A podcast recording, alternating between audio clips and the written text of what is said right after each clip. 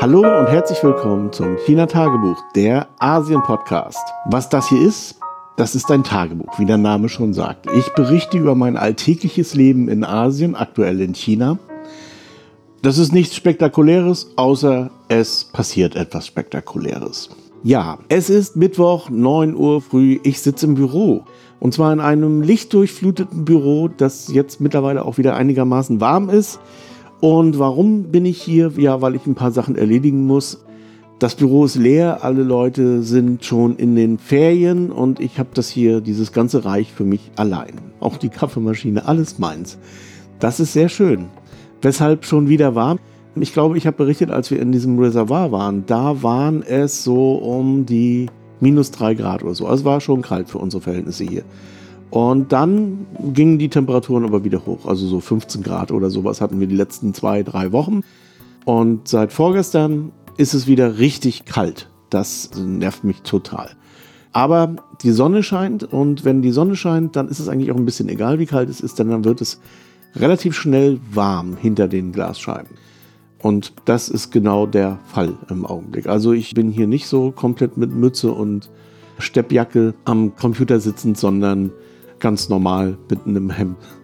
Da fällt mir gerade ein, über Dresscodes in chinesischen Büros müsste ich auch mal eine Sendung machen. Das ist nämlich eine sehr interessante Geschichte, die sich auch ja so ein bisschen entgegengesetzt entwickelt zu dem, was man in Europa so kennt. Also da wird es ja immer weniger formell.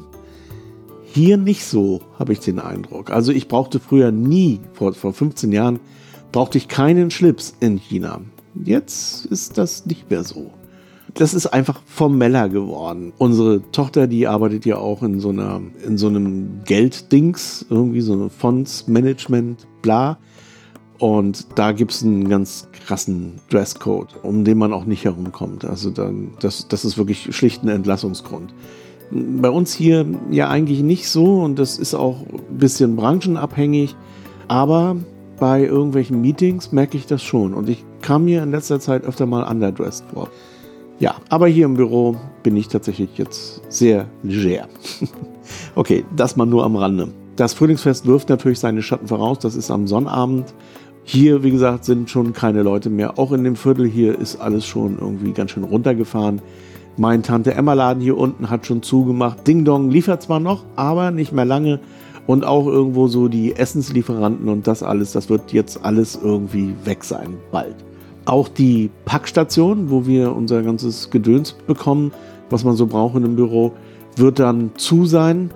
Und das wird dann bis 27. ungefähr anhalten. Also bis dahin ist das ganze Land einmal komplett runtergefahren.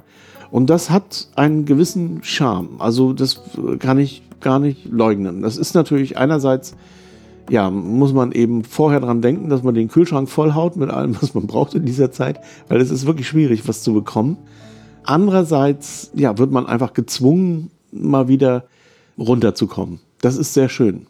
Also ich, ich genieße das von Jahr zu Jahr mehr, muss ich auch sagen. Also es gab schon Zeiten, wo ich gesagt habe, oh, scheiß Frühlingsfest, alles zu oder so. Aber das ist jetzt nicht mehr so. Ich, also ich genieße das.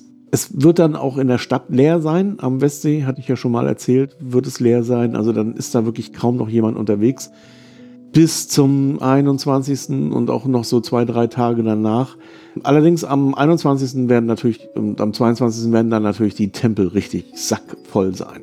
Da werden wir ganz sicher nicht zum Linientempel fahren, sondern irgendeinen hier hinterm Haus. Wir haben ja hier auf dem Berg einen Tempel, von dem ich auch schon mal berichtet habe wo wir dann wahrscheinlich hin spazieren werden. Wenn man Leute, wenn man Menschen sehen will in dieser ungewöhnlichen Zeit, dann muss man eben zum Tempel. Und ja, dann gab es ja in Deutschland diese Böller-Diskussion. Ich höre das hier draußen jetzt auch schon während der Aufnahme auch hin und wieder mal böllern. Ich mal sehen, ob das nachher auch durchs Mikrofon reinkommt. Es wird hier auch wieder geböllert werden am 21. Da bin ich mir ziemlich sicher. Aber ich habe auch mal überlegt, was so die Unterschiede sind. Es gab in der Vergangenheit immer wieder Versuche von der Administration her, die Böllerei zu verbieten bzw. irgendwie zu zentralisieren. Also in Singapur ist das gelungen, halbwegs jedenfalls. Da ist also äh, ein zentrales Feuerwerk und privates Böllern ist richtig streng verboten. Und wer Singapur kennt, weiß, da hat man dann ja auch entsprechende Strafen, mit denen man das so durchsetzen kann. Aber Singapur ist eben auch zum überwiegenden Teil chinesisch. Und dass man das bei den Chinesen durchbekommen hat, das wundert mich schon. Aber auch da in den Tempeln ist es dann relativ voll und dann wird dort eben auch alles außer Feuerwerk gemacht, was man eben noch so macht in dieser Zeit. Zum Beispiel das Höllengeld verbrennen, die ganzen Sticks anzünden und solche Geschichten. Also das passiert schon, aber das Geböller findet dann irgendwo Marina Bay oder so statt. Ich weiß gar nicht, wo das dieses Jahr ist. Und dann pilgern die ganzen Singapurer dahin. Und als ich darüber nachgedacht habe, ist mir dann aufgefallen, dass hier diese ganze Böllerei natürlich auch noch so eine religiöse oder spirituelle Untermauerung hat, die es in Deutschland nicht mehr so gibt. Das ist ganz klar. Also es war in Deutschland wahrscheinlich auch mal so, dass man mit der Böllerei dort irgendwie böse Geister vertreiben wollte, aber ich denke mal, daran glaubt dort zumindest keiner mehr. Hier ist das nicht so. Also hier ist das tatsächlich noch sehr tief verankert in diesem ganzen religiös-spirituellen Kontext. Also die Ehrung der Ahnen, das stammt alles noch aus vorbuddhistischer Zeit und das findet man in Korea und in Japan auch. Und da spielt das Feuerwerk schon eine Rolle, aber eben auch die ganzen anderen Zeremonien, wie gesagt, das Höllengeld und so weiter.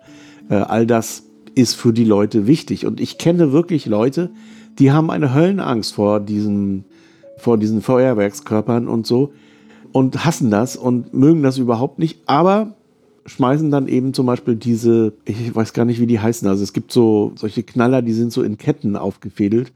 Irgendwas mit Frosch, oder? Ah ja, egal. Aber auf jeden Fall, das ist so sehr typisch, was man zu verschiedenen Anlässen abfackelt.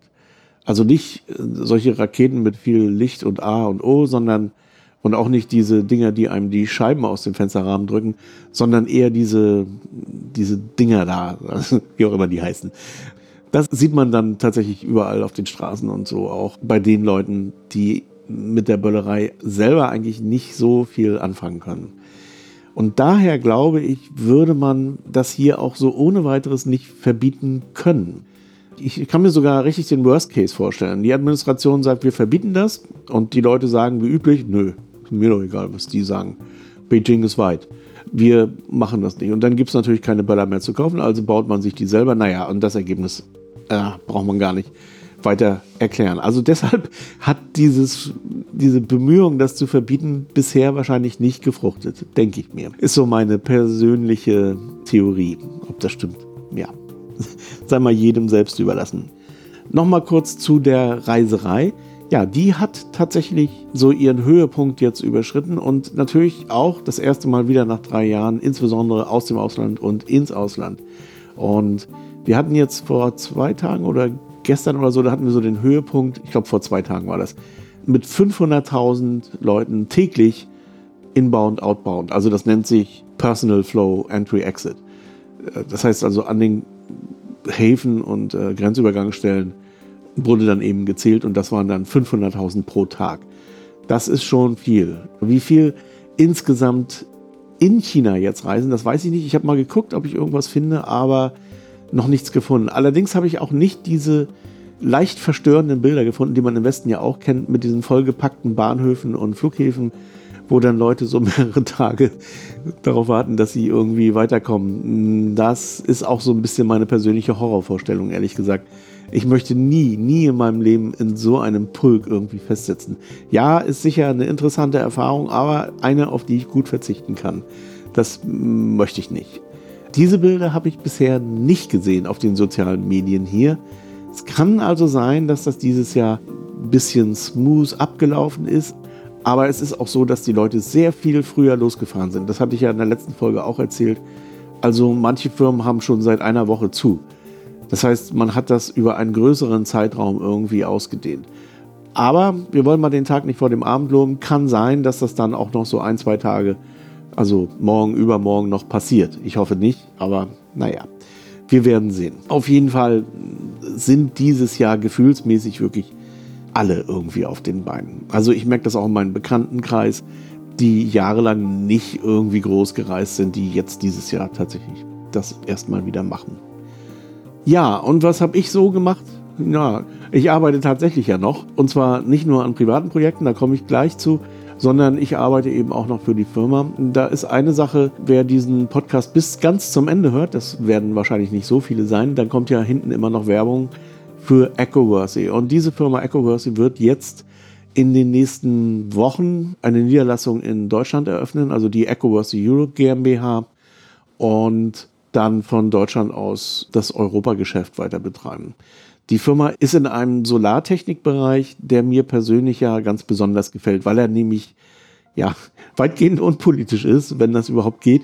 Also das sind nicht so diese Photovoltaikanlagen mit großen Flächen und mit Netzanbindung und ah, all dieses ganze tolle Zeug, mit dem ich auch zu tun habe. Aber hier geht es um Nischenanwendungen und zwar für Camping, Karawan, Tiny House, Tracking und so weiter.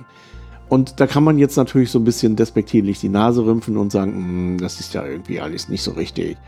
Das ist ja so Hobby. Ja, stimmt. Aber wie gesagt, ich bin seit über 30 Jahren in der Branche und ich äh, kenne die großen Anlagen und ich kenne dies und das.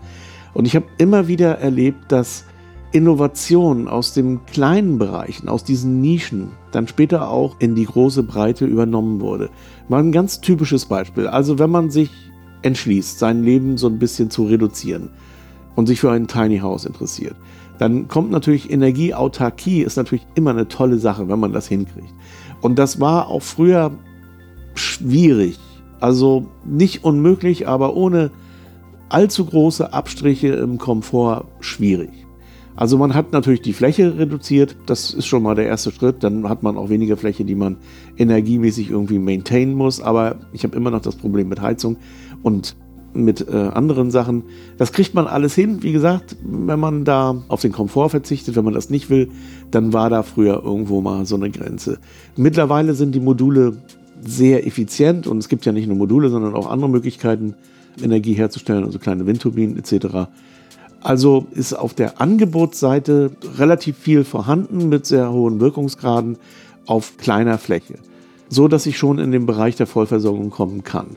Dann die ganze Speicherei. Da hatte man früher eben die Batterien, diese schweren Bleibatterien genommen. Das war alles Shit. Jetzt hat man eben Lithium-Eisenphosphat-Batterien oder andere Technologien, die da deutlich genügsamer sind, leichter sind, besser sind und mit denen ich auch viel mehr machen kann im Zusammenhang mit Solartechnik. Und dann musste man ja auch seine Energie irgendwie immer managen. Und das, ja, man, wie gesagt, kommt vor, da muss man eben abends den Kühlschrank ausschalten oder abends bestimmte Verbraucher aus dem kleinen Bordnetz des Vans nehmen oder so. Mittlerweile ist auch das alles in irgendwelchen, ja, die nennen sich dann Power-Generatoren oder so, integriert, also in den Ladereglern, in den Generatoren, in den Batterien auch. Da ist ja auch ein, ein Batteriemanagementsystem drin und so weiter. Und das ist das, was man in der Haustechnik unter Smart Metering zusammenfasst.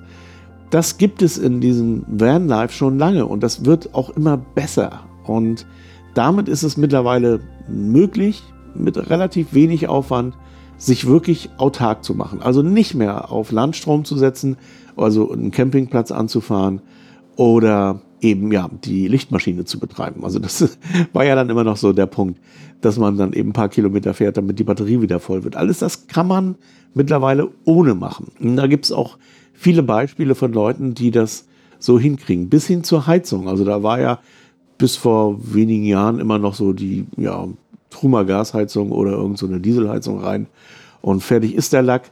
Hm, da gibt es mittlerweile sehr viele Leute, die da andere Ideen haben, andere Lösungen haben, die auch ganz gut funktionieren, die sogar richtig gut funktionieren, ohne fossile Quellen.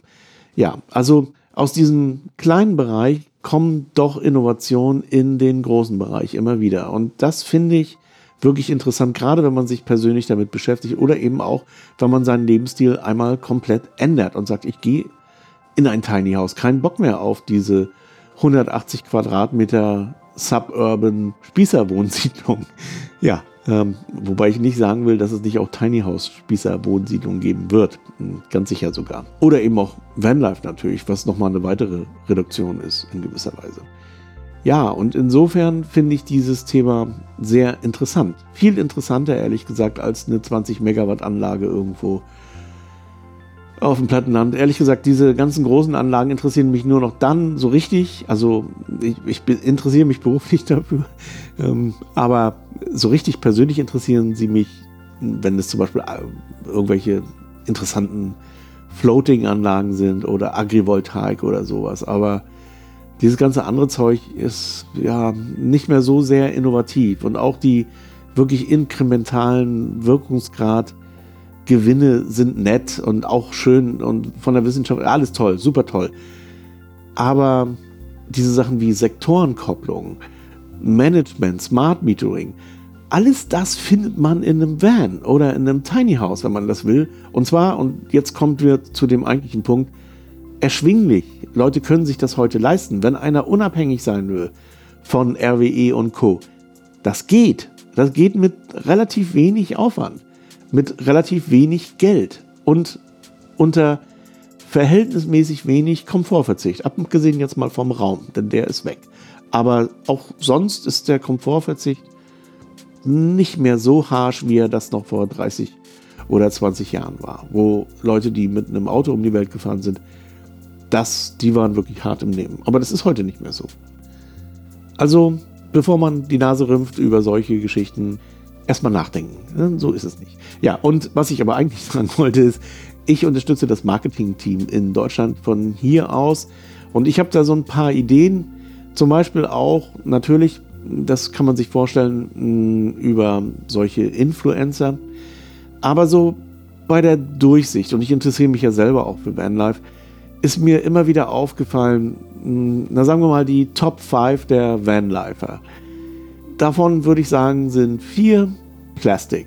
Also unecht, unauthentisch und boring irgendwie. Einer, den nenne ich auch beim Namen, das ist der René Kreher. Der ist wirklich bodenständig und irgendwie cool und auch, er ist einfach, kommt auch authentisch rüber und hat trotzdem eine sehr große Reichweite. Aber sonst, und da können wir dann auch die nächsten 100 nehmen oder so, sonst ist da sehr viel Unechtes am Start. Gerade im Bereich Camping, Vanlife. Also ich, was mich ja immer wieder umhaut ist, wenn dann einer sagt, ja, dieser Van hier, der kostet nur 40.000 Euro. Und dann schlucke ich und sage mir, hm, nur 40.000 Euro. Na ja, mein Lieber. Also mir, ich finde das viel Geld für so einen Camper im Düsseldorfer Barock. Da habe ich dann auch wenig Verständnis irgendwie für das. Und auf der anderen Seite, da sind diese extrem hippen, coolen wunderschön anzusehenden Videos mit vielen Drohnenflügen und schönen Frauen, die so ihren Van dekorieren und über das Leben philosophieren. Boah. Echt. Also das kann ich nicht mehr sehen. Ich schalte das einfach weg, auch im Tiny House oder so. Wie gesagt, ich nenne hier keine Namen, aber alle wissen, was ich meine. Das ist einfach alles Plastik und das nervt irgendwie. Und wenn ich das jetzt mal, wenn ich mich mal jetzt wieder zurücknehme und ich das wieder aus Marketing-Sicht betrachte, dann ist es so, okay, ich sende da ein Produkt hin, die probieren das aus, die liefern garantiert eine hundertprozentig positive Meinung ab, auch wenn sie sagen, ja, wir prüfen hier immer alles ganz und so weiter, das ist alles Quatsch. Tun sie nicht, sondern sie kriegen Geld von uns zum Beispiel. Und dann wird auch das Ergebnis vorgeschrieben. Die meisten dieser ganzen YouTube- Vanlifer sind natürlich auch gemanagt durch irgendwelche Agenturen. Also ich verhandle gar nicht mit den YouTubern, sondern mit den Agenturen. Und dann überlegt man sich natürlich, okay, wir machen dort eben Werbung, weil was anderes ist das nicht, wenn ich dort ein Produkt hinsende und die das so tun, als wenn sie das ausprobieren. Und wie viel bleibt dann dran am Ende hängen? Ja, wenn man Glück hat, 0,5 Prozent oder irgendwie sowas oder 1 Prozent, also die sogenannte Konversionsrate. Das ist nicht viel, aber üblich. Und was ich aber gemerkt habe, ist insbesondere so im Funkamateurbereich, da sind diese ganzen coolen, sehr hölzernen Videos. Ich habe mir hier mal eine Antenne gebaut. Ja, guck mal hier. Und das ist alles vom Ton, vom Schnitt, vom, von allem, ja, nicht so toll, sagen wir es mal. Oder geht so oder so. Aber diese Leute kommen irgendwie sympathisch rüber. Ich merke auch die Energie, mit denen sie das tun, dass sie sich damit wirklich beschäftigt haben und wie sie es gemacht haben. Die stellen das dann eben vor. Und das ist sehr rustikal auf der einen Seite, auf der anderen Seite authentisch und so weiter.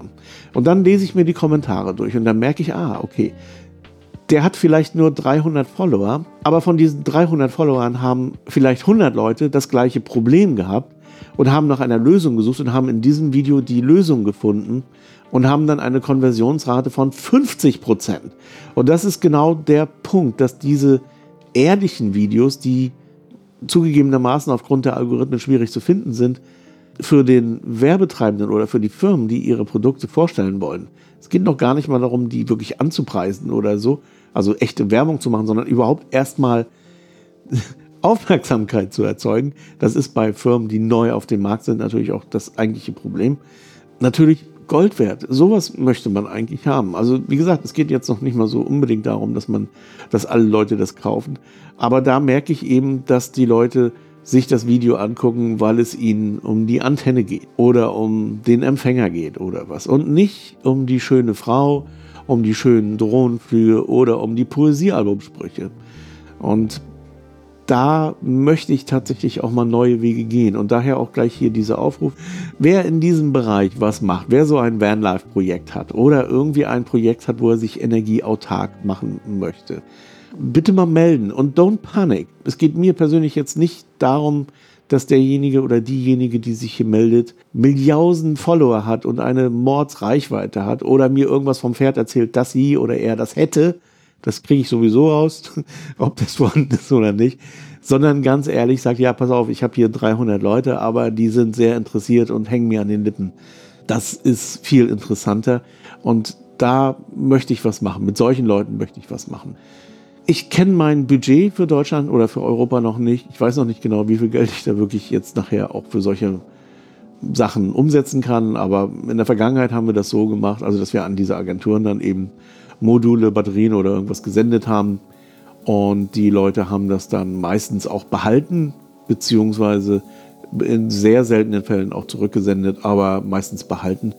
Und äh, für uns war dann eben wichtig, dass dann ja diese Videos erscheinen mit den entsprechenden Kommentaren. Diesmal wollen wir das anders machen. Wir wollen da mehr Leute für begeistern, die nach Lösungen suchen, die also ein Problem haben im Van, im Tiny House und dann ein Problem lösen wollen. Das ist die Intention und das bereite ich jetzt gerade vor. Wie gesagt, bis 21. habe ich da noch so einiges zu tun. Unter anderem auch noch eine Homepage machen und ein Image-Video. Ah, was habe ich noch gemacht? Hm, ich habe natürlich auch noch so eine private Geschichte am Laufen gerade. Ich hatte ja erzählt, dass ich überlegt habe, ob ich dieses Darktable-Video mache. Ich hatte so ein bisschen mit mir gehadert, weil ich nicht weiß, ob das wirklich Leute interessiert. Aber dann hatte ich doch Lust bekommen, das mal zu machen und habe dann die erste Sendung aufgezeichnet und fand das ganz interessant. Fand ich, hatte ich Spaß dran, abends das mal aufzunehmen. Und dann habe ich tatsächlich mal so ein gesamtes Tutorial durchgezogen, um was es geht. Und zwar, Darktable ist jetzt nicht so unbekannt, aber es hat so den Ruf, für Hobbyisten zu sein, einerseits. Andererseits hat es den Ruf, sehr kompliziert zu sein. Hm, beides ist nicht so komplett falsch, aber das liegt nur daran, weil sich Profifotografen da nicht rantrauen, zum Beispiel, weil ihnen das zu technisch ist oder so. Oder weil sie meinen, dass das zu lange dauert. Und ich habe wirklich nach Videos gesucht, die jetzt so für den beruflichen Anwender Darktable mal vorstellt. Der Unterschied zwischen beruflichen Anwendern und privaten Anwendern im Bereich Fotografie ist natürlich Zeit. Also ein beruflicher Fotograf, ein Berufsfotograf hat einfach keine Zeit. Und deswegen sind alle Schritte, die irgendwie zu Effizienz führen, im Bearbeiten, im Workflow wichtig für Berufsfotografen oder Leute, die damit beruflich zu tun haben. Während jemand, der seine privaten Fashion-Shots macht, naja, der kann sich da eben auch mal eine Stunde Zeit nehmen für eine Beauty-Retusche oder länger. So, das, das kann jemand, dem eine Redaktion im Nacken sitzt und der Bilder von der Messe abliefern muss und zwar schnell, die einfach nicht leisten. Und diese Lücke versuche ich mit dem Tutorial zu füllen. Das heißt, ich stelle meinen Workflow vor, der tatsächlich über die Jahre sich auch so entwickelt hat und dann, wie ich dann die im Einzelnen vorgehe und wie ich mit möglichst wenig Gedöns auskomme. Also mit möglichst wenig Modulen und dann wiederum auch mit möglichst wenig Optionen innerhalb eines Moduls so, dass ich relativ schnell, also schnell ist jetzt hier wirklich relativ, denn es gibt auch Sachen, die bei mir mehrere Stunden dauern, aber relativ schnell zu einem Ergebnis komme. Und das stelle ich dann eben mal vor. Also da sind dann so ein paar grundsätzliche Sachen, also über den Import, die Aufteilung des Culling und solche Geschichten. Dann habe ich so ein paar Showcases, wie man bestimmte Situationen bearbeitet, bildlich, also äh, angefangen von der Korrektur über das Grading bis hin zur Manipulation, diese drei Bereiche. Und dann die Ausgabe, also wohin man das ausgibt, wie man das ausgibt. Und das war's schon. Und das sind drei Teile insgesamt, die ich dann zu je uh, keine halbe Stunde, also unter einer halben Stunde dann mal fertig gemacht habe. Aber es ist noch nicht ganz fertig. Also ich habe es noch nicht endgültig zurechtgeschnippelt und bearbeitet und so. Weil ja, wie gesagt, ich habe ja auch so ein bisschen zu tun gerade. Das also zu der Woche. Was wir zum Frühlingsfest machen werden, weiß ich noch nicht. Ich vermute, dass wir das auch ganz ruhig angehen lassen. Wir werden hier, wir haben heute gerade Sanddornkonzentrat geliefert bekommen. Wir werden uns also einen schönen Sanddorn-Grog machen und dabei vielleicht die Gala gucken. Und wenn wir uns richtig anstrengen, schaffen wir es sogar bis 12 Uhr wach zu bleiben. Was nicht gesichert ist. Aber wir werden sehen. Also viel mehr werden wir zum Frühlingsfest nicht machen. Und dann nach dem Frühlingsfest werden wir dann im Jahr des Hasen zu einem Tempel gehen und dort ein paar Stinkerstäbchen anzünden. Das ist so der Plan. Mal sehen. Ich werde nächste Woche berichten, was wir wirklich gemacht haben. Das wär's und dann bis nächstes Jahr.